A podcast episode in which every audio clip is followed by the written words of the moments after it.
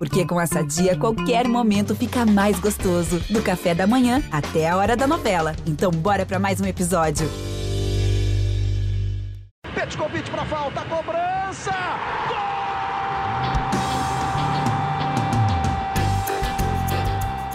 Está entrando no ar o podcast Sabe de quem?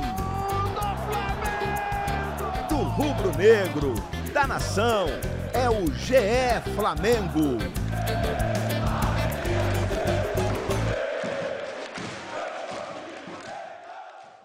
Você que se liga no GE, tá ligado aqui no GE Flamengo, podcast que você sabe, pensado e dedicado para você, torcedor rubro-negro. Sou o Igor Rodrigues e tem campeonato, hein? O Mengão tá on. Vitória do Flamengo no Maracanã no domingo, 2 a 1 no Internacional. O Flamengo não só venceu, como assumiu a liderança do Campeonato Brasileiro pela primeira vez na temporada. Logo, talvez na principal rodada, na rodada decisiva, vai para o jogo decisivo na quinta-feira contra o São Paulo, no Morumbi, dependendo só dele. Ganhou, é campeão brasileiro, é bicampeão brasileiro. Então a gente tem campeonato. Podia ter acabado no fim de semana. O Internacional abriu o placar, até colocou um clima de tensão, mas o Flamengo virou num jogo cheio de coisa para a gente falar. E é por isso que eu estou aqui com Felipe Schmidt e Caê Mota, meus setoristas queridos. A gente tem muito assunto.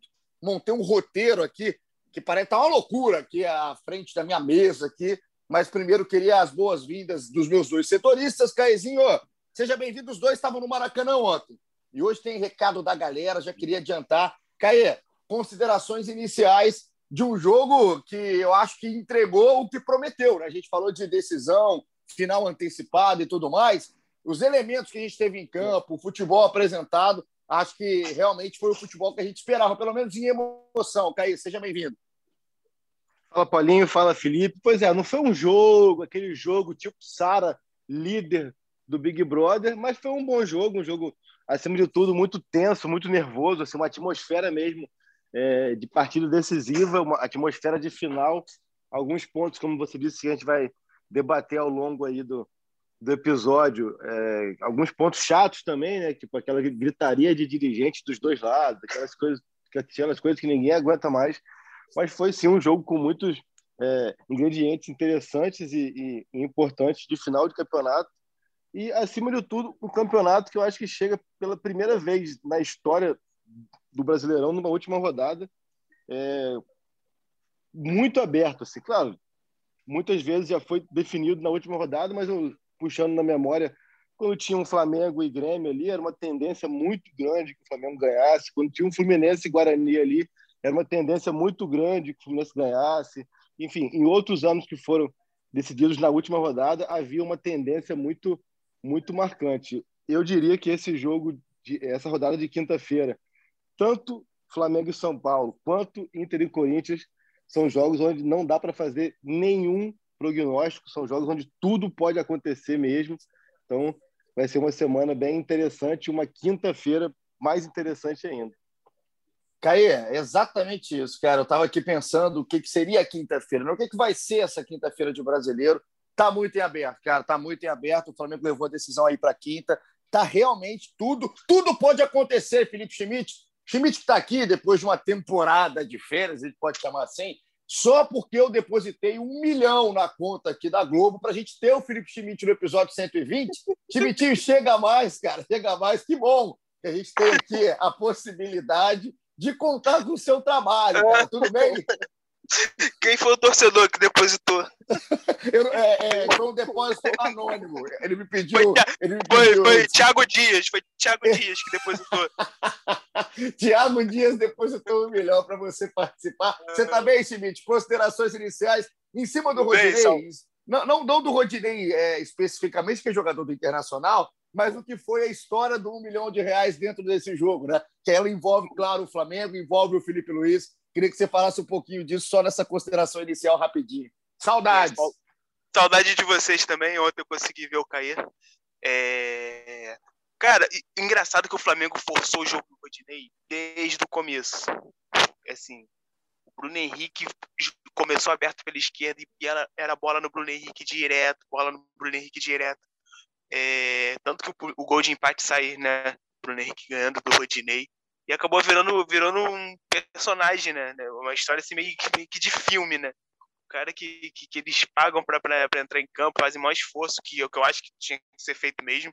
Acho que quem tá brigando por título, principalmente o caso do Inter, que tá há 41 anos sem ganhar, tem que fazer todos os esforços possíveis.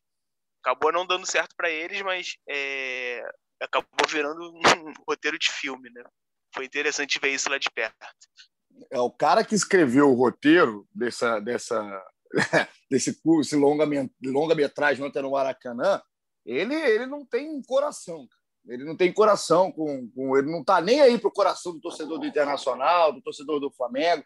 É um jogo que eu acho muito marcado pela emoção. Então você que está aqui ligado, ligado com a gente através do ge.globo barra GE Flamengo, nosso podcast na plataforma do GE, pelo Spotify, nos agregadores que a gente coloca aqui nossa resenha.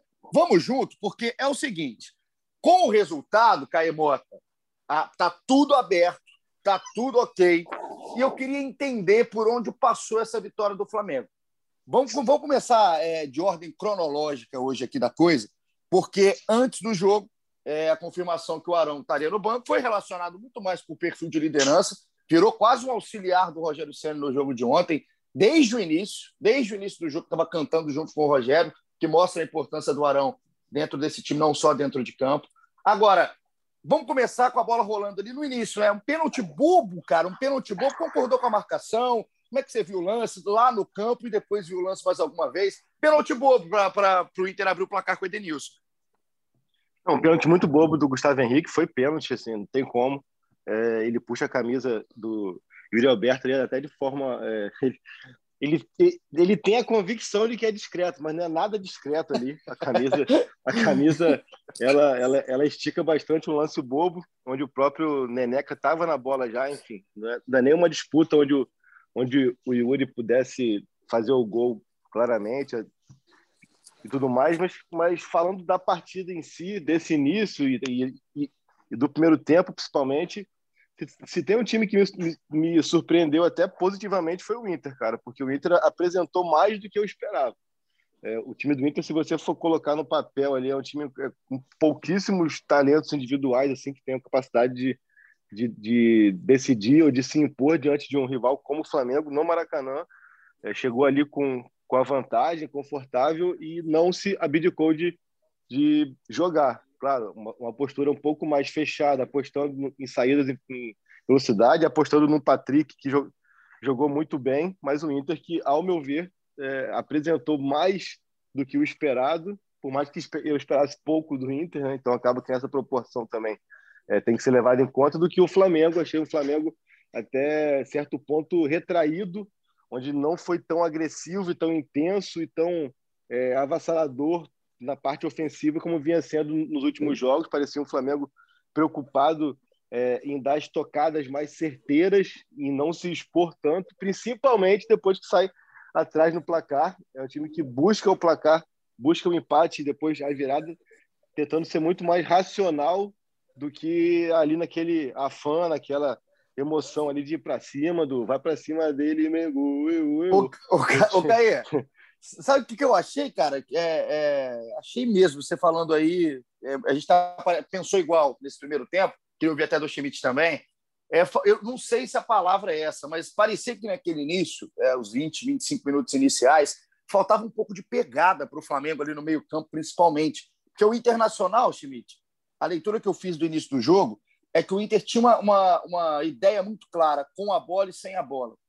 Com a bola, o Internacional já é, já é costume dos caras, é, com o Abel, já era costume antes com o Cudê, que é jogar com os seus volantes. E a facilidade que os volantes tiveram para jogar no início do jogo foi, foi assustadora. O Flamengo faltava um pouquinho de pegada. E sem a bola, o Inter tinha o que o Flamengo não tinha, que era a pegada em cima do Gerson, principalmente. Um rodízio de falta, marcando em cima, colado, irritando, enfim. Achei que o, início foi preocupante do lado do Flamengo, Schmidt, na minha visão, exatamente pelo espírito do time dentro de campo. Eu achei que o Inter estava mais ligado, com mais cara de um time que estava indo para uma decisão de fato de campeonato, enquanto o Flamengo, por incrível que pareça, costuma ser um time realmente, igual o Caí falou, mais avassalador, um time que é muito mais é, é, na transpiração, junto com a qualidade técnica, mais aquela chegada, aquela pressão, aquele abafa, e o Flamengo não estava tendo até o momento, até os 25, 30 minutos.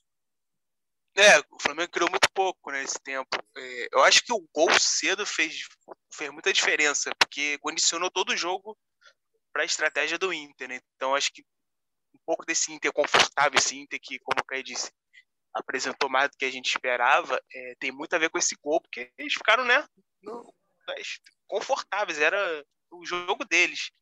Eu acho que o Flamengo demorou um pouco para se achar em campo, é, deu para perceber que o, o próprio.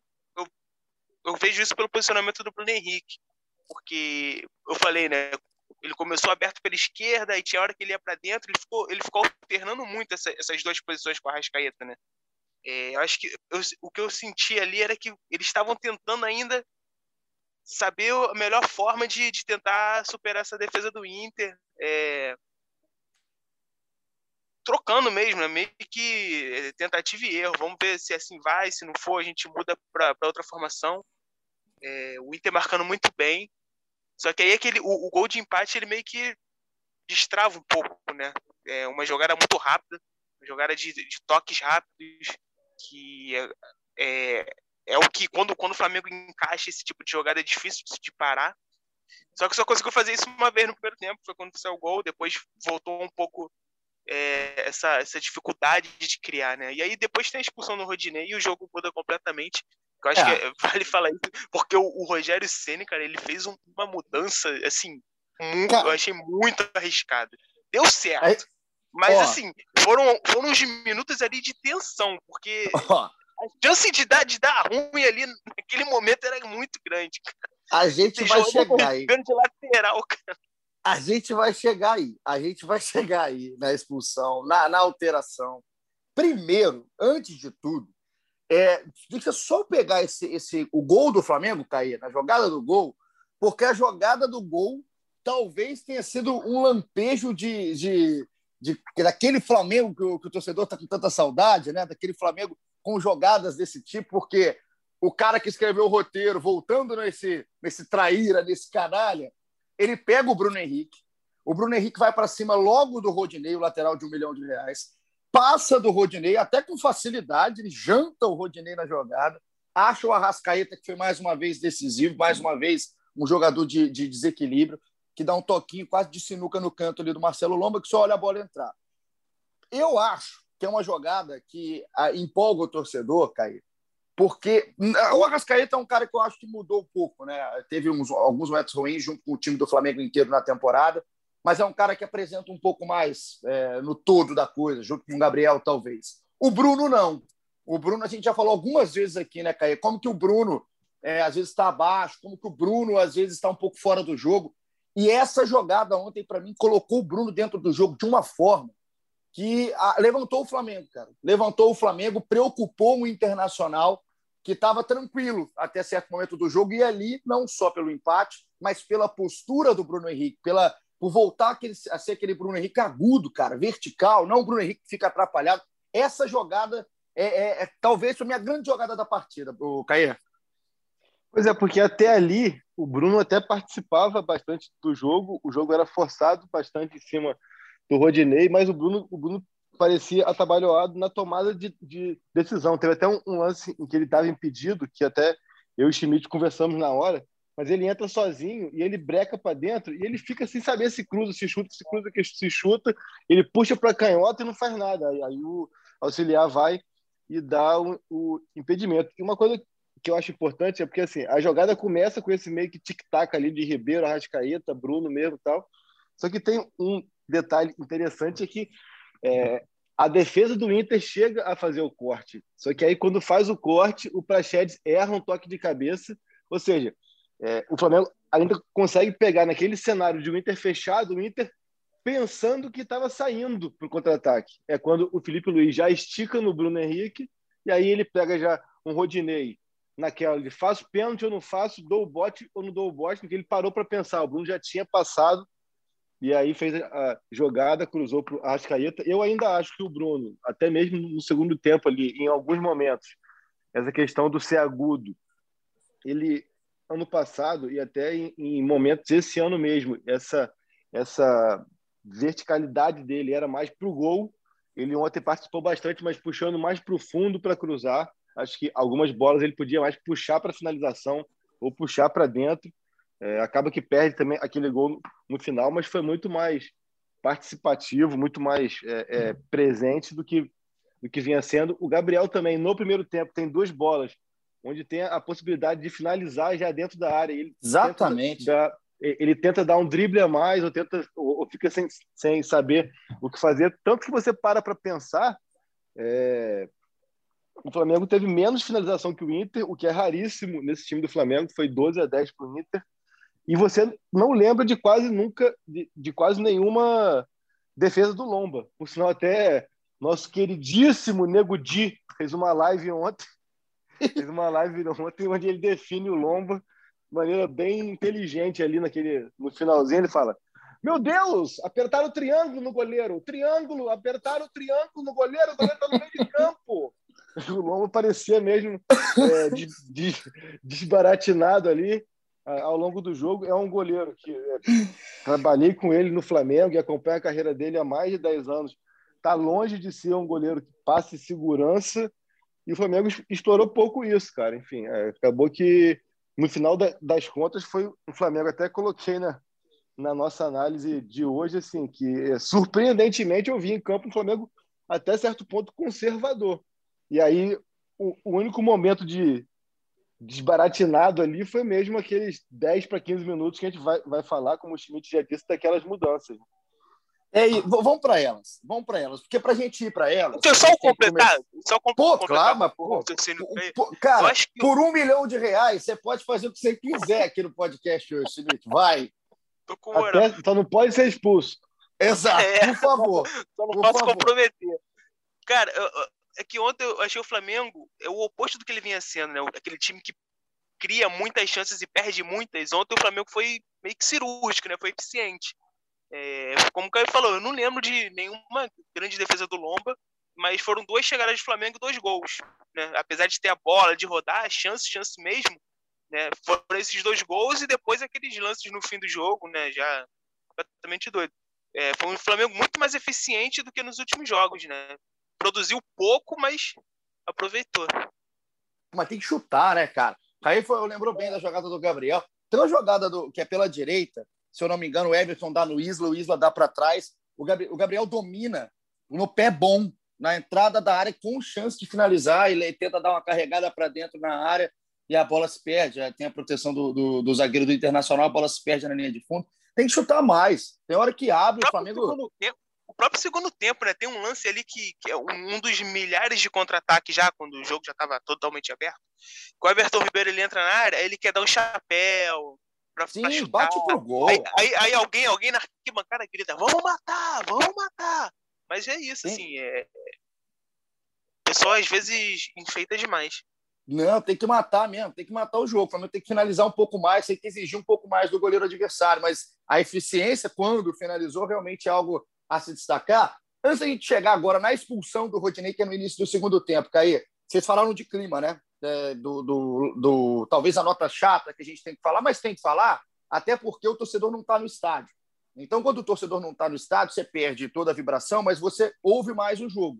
No sentido, você ouve mais os jogadores, você ouve o árbitro, você ouve os dirigentes. E aí os caras estão falando pra caramba, né? Porque pela televisão dá para escutar. Não estou nem falando só do lado do Flamengo. Então, eu queria saber como é que foi o clima no Maracanã. Essa guerra ali do lado de fora com dirigentes do Inter, com dirigentes do Flamengo, ainda durante o jogo.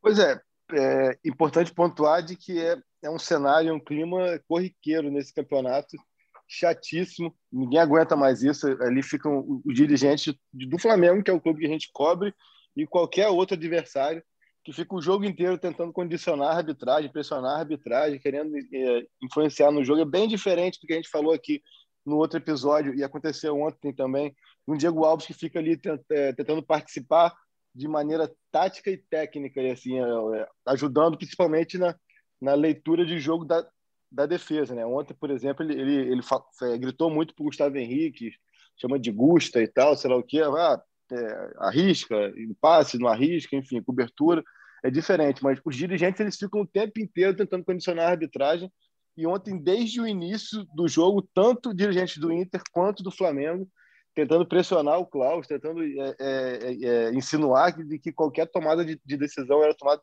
de decisão para favorecer ou um ou outro. O próprio Landim, quando começa o pênalti, ele, ele já levanta e fala: começou a PTT e tudo mais. Enfim, cara, coisas que, é, independentemente de erros ou acertos de árbitro, é chato. É, é chato. É Mr. Catra.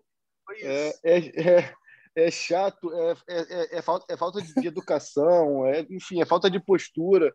E repito, de, to, de quase todos os dirigentes de todos os clubes que vêm ao Maracanã e do Flamengo, que é o, que é o mandante. Então, acho isso muito chato. Falando um pouco já do Rodinei, um personagem que em 48 minutos em campo, 50 minutos em campo, tudo aconteceu também, né? Porque o jogo foi forçado do lado dele, teve o lance do gol onde ele acabou sendo driblado para não fazer o pênalti, quase que faz um gol, né? Imagina, se sai um gol do, do Inter, do Rodinei, com desvio no Gustavo Henrique, seria, aí, aí aquele roteiro que você falou seria o roteiro de Oscar, né? É, um filme dramático. E no segundo tempo a gente é, vai falar aqui da, da expulsão. É, não sei se já posso dar minha opinião. Ô, Caê, é... vamos fazer o seguinte, vamos fazer o seguinte, vamos falar dela agora. É, eu só queria fazer um, um, comentário em cima disso aí que você estava falando, da questão do jogo falado, chato pra caramba, realmente, com, do dirigente, independente do dirigente que for, é muito chato. O futebol, a arbitragem brasileira já não é, não é um, um, algo que a gente pode falar com tranquilidade. E os caras ainda tá, entram em campo mais pressionados ainda por dirigentes. Então, assim, isso aí é, é, é de, um, é, de, um, é de, um, de uma chatice, de uma pequenez, é, é velho, é antigo, enfim, cara. É, é só um ponto mesmo para ser chato. Agora, um, dado engraçado, pelo menos do lado de cá. É, no início do segundo tempo, se eu não me engano, ou é no primeiro tempo, é em algum momento do jogo, cara. Não, é no primeiro tempo, é no meio do primeiro tempo. O Internacional estava ainda vencendo de 1 a 0 e aí o Gustavo Henrique pega uma bola, cara. Eu não sei se vocês ouviram isso na hora também. Ele pega uma bola na defesa para sair, aí o Rogério fala. Dá para ouvir nitidamente, nitidamente na transmissão da TV Globo. Gustavo, conduz, conduz. E eu daqui, eu estava assim, conduz não, conduz não, tira, dá no Rodrigo Caio, faz qualquer coisa.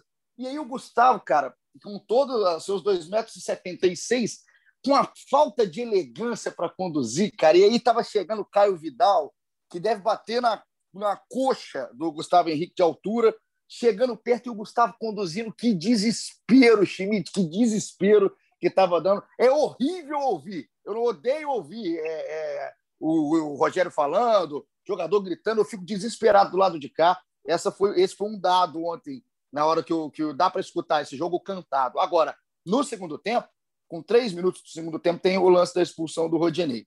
É um, uma jogada ali do Rodinei com o Felipe Luiz. O Rafael Klaus, na hora né, da, da, da jogada, ele não, não mostrou o cartão vermelho, só que foi chamado ali na cabine do VAR olhou o lance, voltou e mostrou o cartão vermelho, expulsou o Rodinei.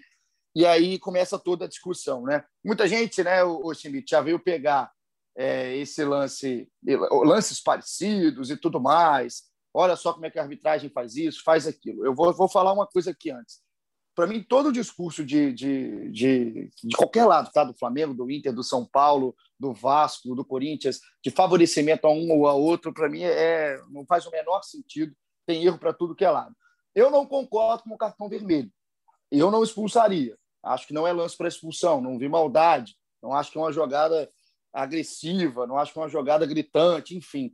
Mas o que me chamou a atenção foi o que o Sandro Meravich, nosso comentarista aqui da Central da Pito na TV Globo, falou, escreveu, postou, inclusive, no seu Instagram, que para ele, independente de erro ou não, e o Sandro disse que daria só cartão amarelo para o Rodinei, o que mais chamou atenção no jogo inteiro, e aí eu concordo assim embaixo completamente, foi como o Rafael Claus entrou fora de ritmo, cara. Entrou longe do jogo, entrou para apitar uma partida de segunda, segunda, terceira rodada do brasileiro, sendo que ele estava apitando uma decisão.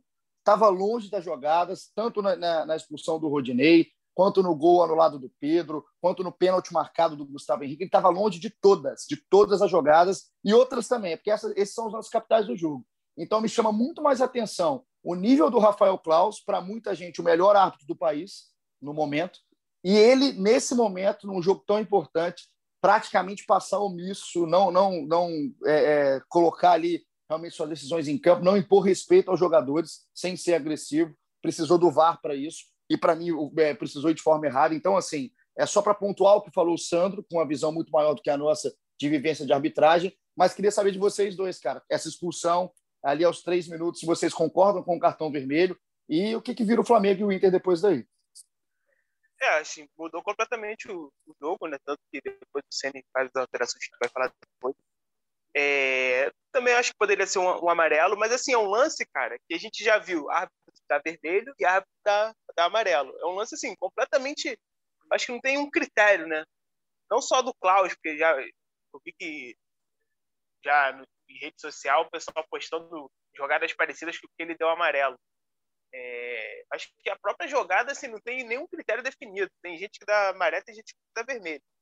É, eu acho que essa discussão de, de, de, arbitragem, cara, eu até falei isso ontem na live que a gente fez é, cara, é uma coisa muito inútil, porque o Inter se sente prejudicado nessa rodada. Na rodada passada, o Inter era o, era o né, apontava o Inter como favorecido. E aí, na última rodada, sei lá o que vai acontecer. Pode ser que o Flamengo seja o prejudicado, entendeu? E o Inter favorecido. Então, é, eu acho que é, é, um pouco isso. Assim, o nível da arbitragem é ruim. É, e, e, vai errar para todo mundo. Um, uma rodada, um vai sair feliz, o outro vai sair triste, vai sair irritado. É, e vai ser assim, assim, até enquanto, enquanto houver futebol. No, o, VAR não, o VAR pode acabar com alguns lances né, mais, mais é, evidentes, mas essa discussão vai, infelizmente, vai acontecer para sempre. Caia, queria te ouvir também. Então, cara, eu acho que, que, é bem isso que o Felipe falou. Acho que é um lance que, se por acaso é, o jogo seguisse ali, ia passar despercebido, tanto que não houve nem, nem muita gritaria né, na hora.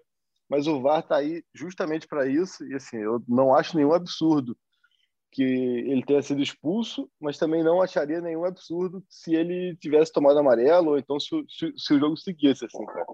É, acho que foi um lance de jogo que foi sem, sem intenção, é óbvio mas é sem intenção também é para expulsar. O Arão foi expulso na Recopa por um lance também sem intenção, em que o jogador do Del Valle tira a bola e ele acerta o cara. E é, Gustavo Henrique contra o, São Paulo no turno fez um pênalti também onde ele vai chutar a bola, o Luciano tira a bola, ele chuta o Luciano. Enfim, cara, eu, eu acho assim, o, o principal é que não foi um erro é, se é que foi erro, não foi um erro para o tamanho da gritaria, por mais que tenha tido, sim, obviamente, influência direta, é, é, enfim, no desenrolar da partida, mas foi um lance onde o vermelho é totalmente compreensível. Acaba que agora a gente vive essa época de rede social, covardia, é, para variar, muito comum, porque eu hoje vi também já 827 lances, que oh, olha aqui, o lance é igual, não é igual, cara. Uma imagem parada, um frame, não dá para ter noção de nada. Seja pró-Flamengo, seja contra Flamengo, seja pró-Inter, seja contra Inter. Então, enfim, cada lance, cada jogada tem sua história.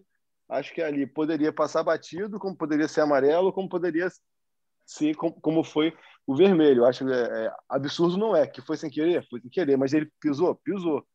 Então, acho que aí que vai a questão foi mesmo uma infelicidade do, do Rodinei, mas que na hora ali o árbitro está ali para tomar decisão e ele tomou. Eu até nem achei ele tão mal como você falou aí, Igor, porque a gente muito mal, no estádio, a gente que estava no estádio ele viu mesmo que foi uma atmosfera que é, todo mundo que estava ali estava é, colaborando muito mais para atrapalhar a vida do cara do que deixar o cara trabalhar em paz. E assim, se você parar para pensar que é, os lances que, de campo que ele, que ele de, decidiu por si só, ele estava certo, que foi o gol do Pedro e o pênalti. Então, assim, cara, ele cumpriu ali o que se esperava dele, só o lance é, do Rodinei, que na hora passou batido para ele, como passou batido para todo mundo, não foi um lance grosseiro, e o VAR chamou e ele tomou a decisão que ele achava que, que tinha que tomar, assim. É, não, acaba sendo o lance o jogo, capital, né, Caio? É o lance o capital jogo e foi... ele estava longe, cara. Ele estava longe dessa jogada, porque depois ele vai olhar no VAR, tudo bem. Eu acho que se ele está mais bem posicionado no lance, se ele está mais próximo ao lance, em vários outros lances, é que esse acaba a gente estar tá falando desse lance porque ele mudou o jogo. Mas se ele está mais próximo desse lance, ele se impõe mais até na hora de ir no VAR, cara. E aí eu estou falando aqui Flamengo pro Flamengo e pro Inter, não. Qualquer jogada que fosse. Eu acho que o Klaus tem mais nível. Eu acho que o Klaus é um, é um hábito melhor do que ele foi ontem. E a, e a atmosfera de pressão ainda mais sem a torcida. Vai acontecer em todo jogo, em todo estádio, mas vai acontecer mais em jogos desse tamanho, mais em jogos de Flamengo Internacional, vai acontecer no Morumbi com São Paulo e Flamengo. Então, o árbitro que foi escalado, ele tem que se impor, porque eu acho que foi o que faltou do Klaus. Faltou do Klaus ali realmente é, é, se colocar acima ali da, da, da, dos jogadores, ele, ele, ele comandar mais o jogo. Para mim, ele não comandou o jogo. Para mim, o jogo foi muito mais falado. Esse, esse lance do VAR ele muda a sua concepção da situação de campo para a situação do vídeo. Então, acho que eu, e quando eu falo que foi mal, é porque a expectativa em cima do Rafael Klaus num universo de arbitragem brasileira tão fraco, talvez a expectativa nele seja um pouquinho melhor. E acho que ele deixou a desejar no jogo inteiro ontem no Maracanã. Mas a gente continua aqui para o Cair. Aí vem uma, uma, uma pergunta aqui para a gente começar a colocar a galera. Felipe Schmidt e Cair Mota. O Bruno Gomes Batista, Brunão, tamo junto, obrigado. Falou aqui que o podcast é muito maneiro para a gente não mudar o jeito. Não mudaremos, hein, meu querido? Tamo junto. E aí ele faz a pergunta que é a pergunta que não quer calar. Vem cá, será que o Ceni não se precipitou em colocar o Pedro assim que houve a expulsão? Meio que desconfigurou o time. Por quê? Aos sete minutos, o Rodinei, lembrando, foi expulso ali aos três minutos do primeiro tempo, depois de toda a análise do VAR. E aí, aos sete minutos, o Rogério bota o Pedro, um cara que todo mundo pede para ser colocado, só que aí ele tira o Isla. E ele confundiu, acho que, toda a população brasileira nesse momento, quando ele tirou o Isla. O Luiz Roberto, na, na, na transmissão da TV Globo, ele ficava perguntando para o Roger, ô Roger, e aí? E aí? Ficavam todo mundo tentando olhar, o Roger falou, cara, acho que o Everton Ribeiro está na direita de fato era o Everton Ribeiro na direita. Então fica a pergunta do Bruno, e que representa a pergunta de vários torcedores do Flamengo. Desconfigurou o time? Se precipitou o Ceni, Schmidt? Cara, acho que ele apostou alto, altíssimo. É, acabou dando certo. É, a gente estava ali, né, meio que na, na altura do campo, então eu vi o, Everton Ribeiro ali e ficava, caramba, será que ele tá de lateral mesmo? é isso mesmo? Porque, assim, ele, ele, ele é o lado direito do Flamengo ficou sem nenhum jogador de pé direito, né? Ficou todo mundo canhoto cortando para dentro. E, e, o Gabigol mais para dentro. Ele fez. Ele botou três, três centroavantes, né? Basicamente. Foi o que eu consegui ver dali. Não era nem tanto o Gabigol aberto e o Bruno Henrique aberto, um de cada lado. Acho que eram os três, assim, mais centralizados, mesmo que para fazer, sei lá, é, três atacantes contra os dois zagueiros. E o Arrascaeta, cara, o Arrascaeta, assim, solto sem posição, atrás dos três. E aí o Everton na direita, o Felipe Luiz, né, normal na esquerda. Cara, tava, tava, ficou, meio ficou meio bagunçado. E, assim, foram alguns minutos, assim, é, que a qualquer momento o Inter poderia escapar ali pela esquerda com o Patrick e, sabe, criar um perigo. Acabou que deu certo, né? O passe do Arrascaeta pro Gabigol fazer o gol. E tu vê que logo depois, cara, logo depois ele tira o Gabigol, bota o João Lucas e recompõe. Então, assim, e tem uma também, que... né, Schmidt? Assim, assim que ele faz a, a substituição, Caê, aos 11 minutos, pelo lado é, direito da defesa do Flamengo, lado esquerdo do ataque internacional, o Patrick passa de três ali, cara. Três jogadores, é, Everton Ribeiro é um deles. Foi logo antes ali, foi um pouquinho depois dessa jogada aí do, do, do, dessa mexida do Pedro na vaga do Isa eu acho que ele apostou muito alto, assim, até cedo, né? E assim, foi recompensado, saiu o gol, mas assim, o risco que o Flamengo correu naqueles minutos ali foi, foi grande, cara. E o gol sai, Caí, porque logo depois dessa jogada do Patrick, que assustou o Rogério, claramente assustou o Rogério, ele tira o Diego e coloca o Gomes, ele tira o Rodrigo Caio e coloca o Natan. Sim, mas aí eu vou, eu vou fazer aqui o papel de advogado Adoro. do diabo. Ah. É o seguinte, não, não, adianta a gente passar aqui 838 episódios querendo que o Pedro seja mais utilizado e aí a hora que ele ter a possibilidade, porque tinha um jogador a mais, de colocar o Pedro mais tempo, de ir para cima e tudo mais, a gente vai reclamar de que ele colocou o Pedro e mudou o time. Eu preciso partir do princípio de que o que ele fez ali foi treinado durante a semana. Ele até falou com a gente no entrevista que foi ao ar no é, de ontem, que ele tinha assim, que ele estava assim treinando variações para que ele utilizasse o Pedro e o Gabriel juntos. Aí é um ponto. Aí ele vai, pega e faz isso, a gente vai, vai, vir, vai, vai, vai vir aqui reclamar. No intervalo, o jogador mais criticado do time era o Isla, que realmente fez um primeiro tempo muito ruim.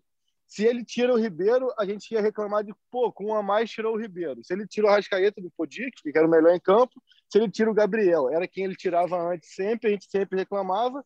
Aí ele pegou ali, ele apostou numa situação porque tinha um jogador a mais, aí o Patrick pega, passa no meio de três jogadores, seja quem quer que seja, mas era o Ribeiro, o Gerson e depois acho que foi o Gustavo Henrique, enfim, não lembro mais agora aqui. E aí o errado é o, é o técnico. O cara passa no meio de três jogadores. Quem tá errado é quem tá ali e deixa o cara passar no meio de três jogadores. Era o, era o então, Gabriel, assim, o terceiro, era o Gabriel. Então, então, assim, eu acho que ele foi realmente pro all-in, apostou tudo, talvez muito cedo, talvez muito cedo, mas era ali a hora que ele tinha que tomar decisão. O time dele, é, para ele, só servia a vitória. Ele usou a principal arma, ou a única arma de segurança que ele tem no banco, que foi o Pedro, e foi para cima. Imagino que tenha sido, é, preciso imaginar, né, que aí é até uma situação que, que, que, é, que é lógica, que ele tenha treinado isso, mas foi um Flamengo que, mesmo depois de recomposto, é, com um jogador a mais, também continuou sendo um time longe do time que, que, se esperava. Então, assim, eu acho que esses 10, 15 minutos, é, se realmente não foi um time que atropelou como poderia atropelar com cinco homens de frente e com um jogador a mais, depois também, quando ele recompõe, está longe de, de ser um time que, que consegue é, fazer valer dentro de campo ali o 10 contra 11, entendeu? Então, assim, eu acho, que ele arriscou, eu acho que ele arriscou e, cara, e aí, porque assim, porque a gente vai, vai ficar sendo esquizofrênico. Assim, pô, a gente quer que o Pedro jogue mais, quando o Pedro joga mais, está errado. Aí a gente reclama porque ele tira o Gabriel, quando ele não tira o Gabriel, está errado. Porque aí se ele tira o Arrascaeta, a gente ia reclamar. Se ele tira o Ribeiro, ia reclamar. Aí, Mas aí que eu ia te falar, Caê, você né, acha, que, você acha que a gente ia reclamar se ele tira o Ribeiro? É só uma pergunta, tá? Só para a gente levantar aqui a, a, discussão. Eu não sei se a gente ia reclamar, não, cara. Se ele tiver, é como a gente já falou algumas vezes, né? Que o Everton Ribeiro não rende, não está rendendo o que ele pode render, apesar de ter sido um jogo melhor que o Everton de participação. Eu não sei não, cara, assim, é, porque eu acho que ele mexe no Everton. E aqui só como discussão, tá? Só como debate, que quando ele mexe na posição do Everton para tirar, para tentar colocar é, é, mais força ofensiva com, com o Pedro em campo, mas deixando o Everton em campo, não sei, cara. É óbvio que eu quero acreditar que foi treinado, né? Se não foi, é loucura aí maior do que eu penso. Mas, é, mas tem configura o time de forma desnecessária. Eu acho que o problema não é a entrada do Pedro. Eu acho que todo mundo concorda com a entrada do Pedro. Eu, acho, eu só acho que a forma como o Flamengo ficou em campo assim, foi, foi bastante arriscada. Acabou funcionando. Mas, por exemplo, acho que você expõe muito um Everton Ribeiro de lá, pra, praticamente de lateral direito, entendeu? Eu acho que outras. Uma, ele poderia colocar o Pedro, mas não assim, é, mexer tanto no time do jeito que ficou. Deu certo, né? É, tanto que ele recompõe logo em seguida, né? Mas deu certo, mas realmente foi, foi bem arriscado. Bem arriscado e para quem não lembra, né, Schmidt, Caê, o Everton Ribeiro começou a carreira dele como lateral esquerdo. Né? Ele começou a carreira no Corinthians, ele era um lateral esquerdo na categoria de base do Corinthians. E aí, quando é, assim que ele colocou o Everton é, de lateral ontem, me veio isso à cabeça na hora. Eu falei, cara, e eu lembro que o Everton, a gente já conversou com o Everton em algumas, algumas oportunidades, que o Everton até brincou, cara, que a gente falava do Felipe Luiz aqui no podcast, inclusive, quando o Everton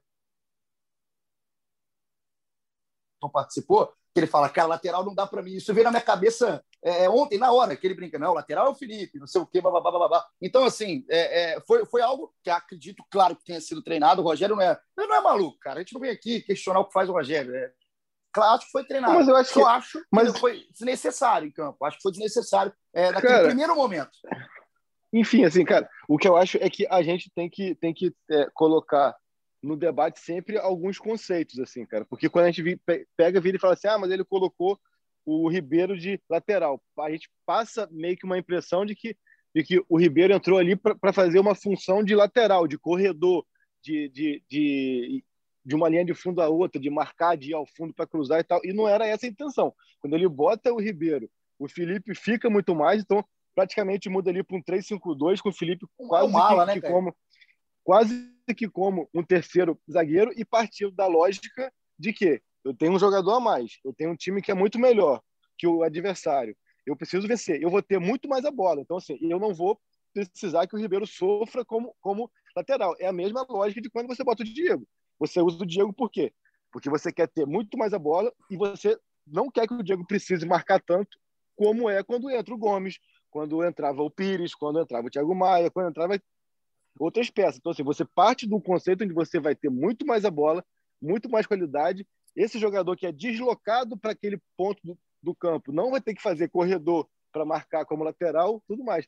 Aí a gente pode achar, é, entender o quê? Que o Flamengo não foi agressivo como se imaginava nesses 10, 15 minutos, onde teve cinco homens de criação e, e, e conclusão na frente. Aí já é uma, uma outra situação. Agora, pô, a gente não pode pegar aqui um lance, repito, onde o Patrick passa no meio de três para identificar como, como assim, ah, pô, deixou desguarnecido. Cara, um jogador, seja quem quer que seja, seja o Messi que seja, não pode passar com a facilidade que o Patrick passou pelo meio de três, tanto o Isla em campo, tanto o Ribeiro em campo, tanto quem quer que seja em campo, cara. Então, assim, isso que eu penso. E aí vamos para um outro ponto das mudanças que eu acho que a gente tem que falar aqui, de como que o Gomes entrou bem, como que o Natan moleque é muito bem, bom, cara. E como que o, o próprio João Lucas simplificou também e deu conta ali, cara. Acho, acho que isso foi. Ah, e, e outra coisa. Quando, se ele tira o Ribeiro ali para colocar Pedro e Gabriel, quando ele faz o gol, para ele recompor, é muito mais difícil do que ele recompor como, como ele recompôs depois. Porque não tem porquê também ele ficar com Pedro e Gabriel juntos depois de uma virada por 10, 15, 20, 30 minutos. E ele mesmo já, já falou de que quando tem os dois juntos em campo, ele perde muito da parte tática defensiva. Então, assim, eu acho que quando ele, ele, ele faz essa mudança ele não tira o Ribeiro, fica muito mais fácil depois também o movimento de rearrumação da equipe como estrutura. Assim. E o Ribeiro, ele não tem sido o jogador que já foi em termos ofensivos, mas num jogo como aquele de ontem, onde ele apostou depois em contra-ataque e, e, e, tentando reter a bola para o tempo passar, desses todos, o Ribeiro é o cara que consegue mais é, ter a bola no pé sem que o adversário tome e, e conseguir fazer o tempo passar e as coisas andarem. Assim. Então, assim, eu acho que é, é, são, são alguns pontos. Eu, eu entendo quem, quem acha que ele se precipitou, que ele mudou muito na estrutura, mas é, eu, tô, eu, consigo entender tudo que ele pensou. É, a, o único ponto aí que eu realmente concordo com vocês é de que se não dava para esperar mais um pouquinho para o time ser superior com um a mais sem tantas mudanças, mas ele tinha um Isla que vinha muito mal. O Isla teve um lance no fim do primeiro tempo onde o Patrick vai entrando na área e, e o Isla vai dando para trás que ele quase que passa da placa de, de, de publicidade Cara, para esse na lance foi assustador. E o Patrick vai entrando na área, vai entrando na área, vai entrando na área. Então, assim, são pontos que a gente precisa pontuar também, né? Esse lance é assustador. A liberdade que o Patrick tem para finalizar nesse lance é uma inversão de bola da direita para a esquerda, que o Patrick domina com o campo, cara. E eu falei, o que, que eles vão fazer, gente? E foi entrando e realmente foi para trás, foi assustador. Acho que é, é, entendo o que você falou, Caio. Acho só que foi rápido demais. É, de um certo momento, o Flamengo nem sentou em campo, conseguiu se estabilizar em campo. O que, Schmidt? Brusco, foi meio brusco, né? Assim, foi uma coisa. É, foi, foi, foi, acho que foi assim, uma resposta imediata que o Rogério deu. É, e eu acho que o Flamengo tinha que ter sentado um pouquinho mais em campo. É, só para completar, acho que essa história aí do Everton Ribeiro, é, além dessa questão da defesa, que eu acho que realmente ficou arriscado ali mesmo, entendendo essa questão do Caete, que realmente o, o, ele parte da premissa de que ele vai ter mais a bola, não vai sofrer tanto, mas o próprio lance do Patrick, apesar de passar por três, que realmente não é para passar, só mostra assim, o perigo que havia ali. Mas no ataque, o que eu achei, o que também me incomodou é que ficou sem, sem ninguém ali para abrir o jogo, né? Era todo mundo cortando para dentro. E no momento que você está com um a mais, uma defesa ainda mais, ainda mais né, fechada, acho que seria interessante ter alguém abrindo o campo por ali. Né? Eu acho que essa mudança não, não, não permitiu isso. Ficou o Everton Ribeiro, o Gabigol e o Gerson transitando um pouco por ali. De repente, se ele coloca o Bruno Henrique pela direita, acho que de repente dá esse é, abre, abrir, abriria esse campo para para as coisas fluírem melhor. Mas funcionou, saiu o gol, né? então não dá nem para debater tanto. Saiu um gol, assim, né? Um bolão do, do Arrascaeta, o... cara. Um bolão do Arrascaeta pro Gabriel, né, o Caí? Bom, bolaço, bolaço. Eu acho que o Flamengo, para superioridade técnica e numérica que teve no jogo e tem sobre o Inter, criou muito pouco, amassou muito pouco e fez muito pouco, seja com o Ribeiro de lateral, seja com Pedro e Gabigol, seja, enfim, nos dois tempos eu achei que o Flamengo, é, para o time que tem, para o desenho do jogo depois com um a mais por quase um tempo inteiro e por toda obrigação de vitória, poderia e deveria ter matado o jogo mais rápido, ter vencido com mais tranquilidade, ter criado mais chances. Achei que foi um time que, é, ofensivamente, as coisas não aconteceram, seja no primeiro tempo, seja no segundo, com, antes da expulsão, depois da expulsão e tudo. Agora aqui, vamos passar para a parte final aqui, colocar mais comentário da galera. O Rodrigo Carvalho falou aqui uma coisa que eu acho bacana da gente colocar. O Gabigol não pegou cartão amarelo no brasileiro. Aí nessa gestão do Senna na fase final, que 18 jogos ficava, né? pendurados, impressionante, cara. Exatamente. 18 jogos pendurados. E todo mundo ficava, né, Caí? É, agora vai, agora dessa vez vai. Se tomar contra o Inter também, tudo bem, tem que jogar hoje, mas não tomou. E tá aí, o Gabigol vai para a última rodada em campo. Ao que tudo indica, saiu com uma disposição, Gabriel, é, mas ao que tudo indica, pelo menos no, no critério da, da, do cartão amarelo, ele passou ileso, cara, passou ileso. Então é algo que tem que ser muito elogiado. Isso passa também, claro, pelo Rogério Ceni tem que ser elogiado sim. Um abraço aqui para o Rodrigo Carvalho. Leonardo está feliz, esperançoso e torcendo para Arão e o Caio, para que Arão e Caio joguem. Não aguento mais Gustavo Henrique, segundo aqui o Léo. Um abraço. Gabriel Mas Rosalém. o Gustavo depois no, ah. no, segundo tempo ele, ele foi, foi muito bem, assim, cara. E é, ah, mas é também não dava para piorar depois do pênalti, né? O pênalti foi Embora... desengonçado, é, então, né, cara? Mas aí, não, mas eu também assim, é, mas pô, cara, eu, eu, eu não vou ficar batendo na tecla assim também do pênalti. Ele, ele realmente ele sabe que ele errou, tanto que acaba o jogo ele chora, ele ajoelha e chora a vida no gramado. Ele sabe que ele errou, são, são, são erros repetidos assim e erros em jogos grandes. Mas ele depois ali, principalmente na bola aérea, achei que ele foi foi muito seguro, muito bem, até antecipações, assim, algumas bolas. Com a bola no pé, realmente, o Rogério ficou ali quase que como um, um druida dele. Que isso, ligaram a furadeira aí? Eu não sei o que aconteceu, não, me deu medo nesse momento aqui é, episódio. É, aquela, obra, aquela, aquela obra eterna aqui em casa. Rapaz, é, cara, com, eu, eu, eu, te, a... eu, temi pelo pior, Caí. Tá tudo bem, né?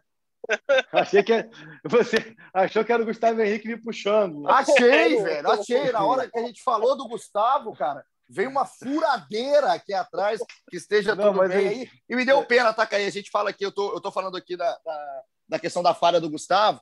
Me, dá, me, deu, me deu pena no final, pena no bom sentido, não é pena de, de, de chacota, não. Pena no bom é. sentido, porque o Gustavo falhou em jogos grandes e jogos que ficam marcados, que é o jogo Sim. contra o Inter no Beira Rio, o jogo contra o São Paulo no Morumbi, e agora no jogo contra o Inter, que se o Flamengo não ganha, se o Flamengo empata o jogo que seja, ele ia ser muito mais cobrado do que está sendo cobrado não, hoje. Entendo. Acho que ele tem que se ligar mais. Acho que o Gustavo precisa não. se ligar mais para não cometer é... o bobo do jeito que cometeu. Mas voltando também até na, na, matéria que a gente fez ali no finalzinho de, no, de novembro, de dezembro, perdão, onde a gente é, trazia que o, o Rogério apostava mais no Gustavo do que no Léo Pereira pela personalidade, né? Tanto que até dali para cá o Léo não fez nenhum jogo mais, nenhum minuto em campo.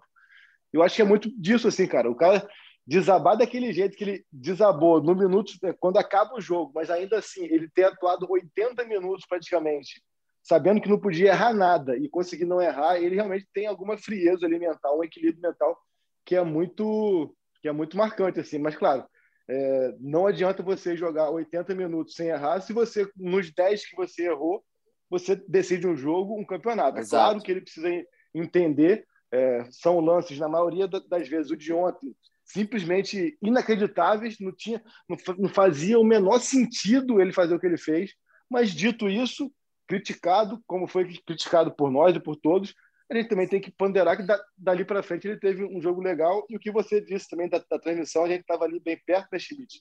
Cara, o, o Rogério tentava cantar tudo que ele tinha que fazer com a bola no pé. Tipo assim, toca de primeira. Teve uma bola onde eu acho que a bola está com o Natan ou com o Gomes, não sei, e o Gomes, quando faz o movimento de corpo para tocar no Gustavo, o Rogério já fala: de primeira no Gerson, de primeira no Gerson, de primeira no Gerson. Aí ele vai dar de primeira no Gerson, assim, porque o Rogério não queria que ele ficasse ali também pensando no que fazer, enfim, podendo se atrapalhar. Foi bem curioso também a gente que estava ali pertinho ter, ter visto isso. Para não ficar exposto o Gustavo. Então, torço muito, cara, para o Gustavo ele entre mais atento né, em lances capitais do jogo, no início do jogo principalmente, ao que podia ontem ter tido é, um roteiro, já que a palavra do podcast é roteiro, o roteiro poderia ter sido muito pior para o Gustavo É, e acho que ele tem que se ligar, cara, porque ele tem aí o potencial de crescimento. Na bola aérea, por exemplo, que o Caio bem falou, o Gustavo não deixa a desejar, ele vai quase sempre vai muito bem. Gabriel Rosalém falou que está passando mal. Calma, calma, doutor. Dá para aguentar até quinta-feira. O Renaldo Freire, melhor, melhor partida do Rodinei pelo Flamengo. Um abraço aqui para o Renaldo. O Vladimir Serrano, estou na torcida, mas estou preocupado. O Corinthians não ganhou nem do Vasco. Duvido ganhar do Inter, que vai estar com sangue nos olhos, e o Flamengo vai pegar o São Paulo, que está de olho no G4, e já nos deu muita dor de cabeça. Um abraço para o Vladimir. Aqui o Simaton, gostei do nome, o Simaton. Estou num misto de euforia pela vitória e indignação pela obra de arte que foi o golaço do Pedro, injustamente anulado. Na moral, deveria ser considerado até crime cancelar um gol desse. No mais, vamos que quinta é final. Canário do Mengão. Imagina que pelo jogo de hoje o Rogério vai aproveitar mais Pedro e Gabigol juntos. Vou te falar, a Rasca joga demais. Pode renovar o contrato por mais cinco anos. Ramon, triste por mais um jogo ruim tecnicamente, e feliz pelo resultado. É a galera mandando mensagem que o Flá Pesadão estava bebendo vinho e comendo milho.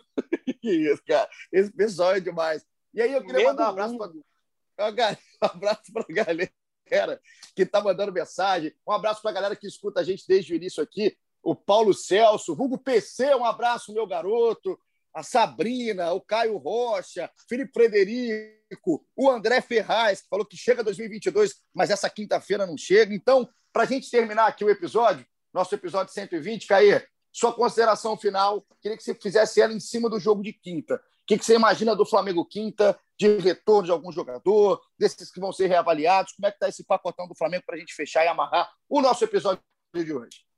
Eu quero deixar um alento aqui para o torcedor rubro-negro que acha que é, chega o Natal, mas não chega quinta-feira, que está ansioso. Imagina eu, que tem que esperar quinta-feira, sabendo que meu filho pode nascer a qualquer momento. Então, assim, oh, meu Deus!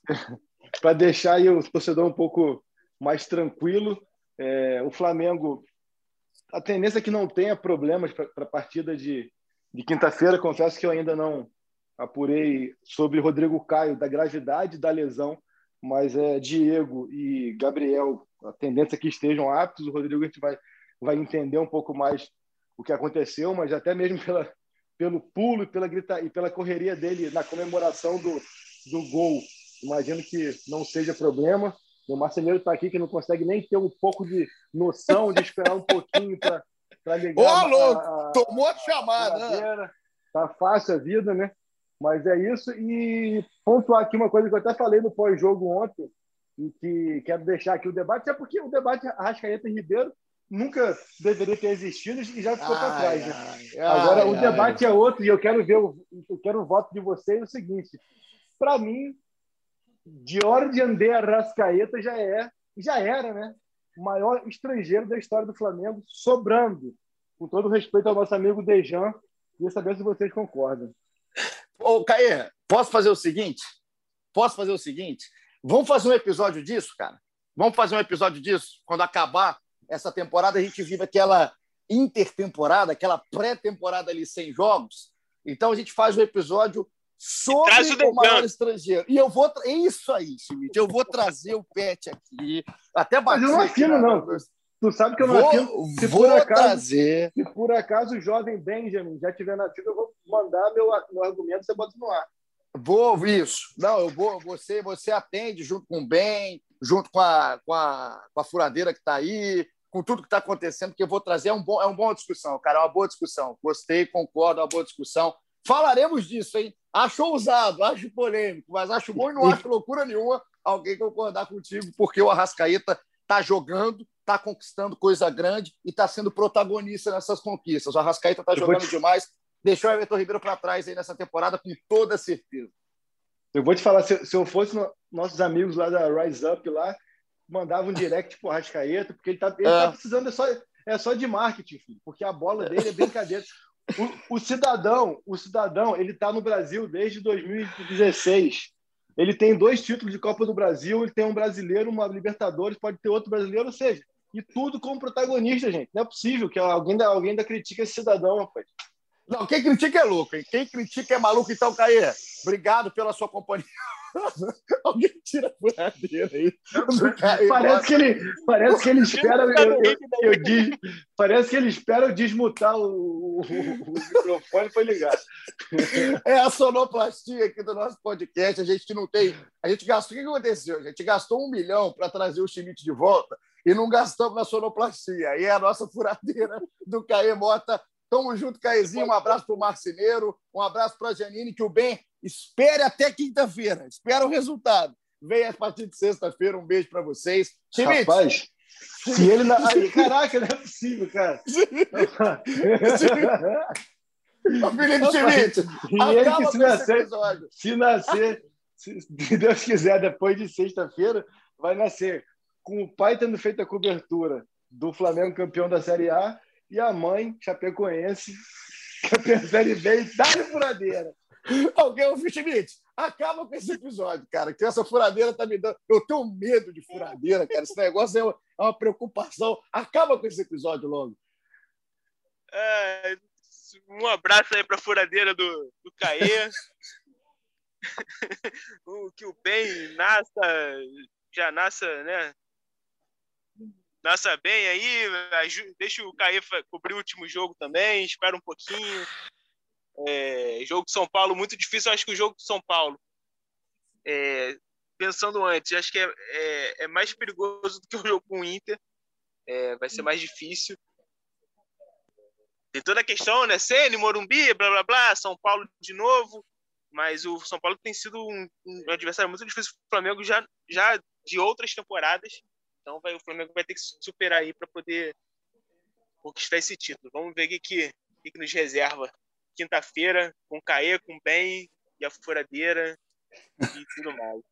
Tamo junto, Schmidt. Obrigado, Caê. Obrigado, Maurício Mota, nosso editor, produtor, é, diretor, coordenador, estava aqui já me gritando, passa... estouramos o horário, mas é tudo por vocês, para a gente fechar aqui o episódio 120. Ó, eu acho que o Flamengo jogou pouco, acho que o Flamengo precisa jogar mais do que jogou contra o Internacional, mas fez o que tinha que fazer, que era ganhar, ganhou, passou do Inter no Maracanã, com polêmica, sem polêmica, o Flamengo hoje é líder do Campeonato Brasileiro, vai para o Morumbi com mais um ingrediente absurdo nesse roteiro escrito no Brasileirão, que é o Rogério Ceni poder levantar um troféu dentro do Morumbi, coisa que ele está tão acostumado como jogador, foi tão acostumado a isso na carreira, e agora busca como, como treinador na sua nova função e jogando contra esse São Paulo. Agora, para o Flamengo ser campeão, vai ter que jogar mais. E tem time para isso. Vai precisar de mais Everton Ribeiro, como o Caí bem falou. Vai precisar ser um time mais agressivo, como o Felipe Schmidt bem falou. E a gente vai estar tá aqui na cobertura, olhando. Quinta-feira vai estar tá todo mundo ligado. E eu prometo. Palpite, palpite para quinta-feira? É para a gente terminar, Caí, rápido. Palpite, qual? Rapaz, eu não sei o placar, mas eu sei que, vai, que o Flamengo vai ser campeão com o gol do Vitinho na baliza onde ele perdeu o pênalti. Rapaz, que isso, cara. Nesse roteiro, liga a furadeira nesse roteiro aí, que eu vou te falar. E Felipe Schmidt, palpite. Eu vou repetir o meu palpite de ontem, que foi furado. 1x0, gol do Gustavo Henrique. 1x0, cara, que vocês estão. O que, que é isso, gente? Eu vou colocar aqui 1x0 gol. 1x0 gol do Gabriel, gente... tá? Porque é mais tranquilo, eu não sou esquizofrênico, entendeu? Mais tranquilo. a gente lá ah, ontem, ah. a, gente, a, a, gente via o pessoal ali se apegando a tudo, né? E aí, no intervalo, quando estava 1 a 1 os amigos disseram: ah, tá tranquilo, vai ser 2 a 1 porque em 2009 o gol do Angelim foi lá naquela outra baliza lá, o Grêmio fez 1 a 0 o Flamengo empatou, então vai ser lá, tá tudo tranquilo, acabou que foi mesmo. É, não, o pessoal tá todo tranquilo. Aí na hora do jogo quase morre do coração, cara. Meu Jesus. Tamo junto. Obrigado, Caê. Obrigado, Felipe Schmidt. Agora sim, fechamos o episódio. Temos na hora do jogo, marcado na hora do sexta. jogo, filho. Na hora do jogo, o pessoal treina mais que furadeira. Temos encontro marcado sexta-feira. Espero você no episódio 121. É de título? É de vice-campeonato? A gente vai conferir isso na quinta-feira e a gente tem esse encontro marcado. Um abraço, tamo junto e até a próxima.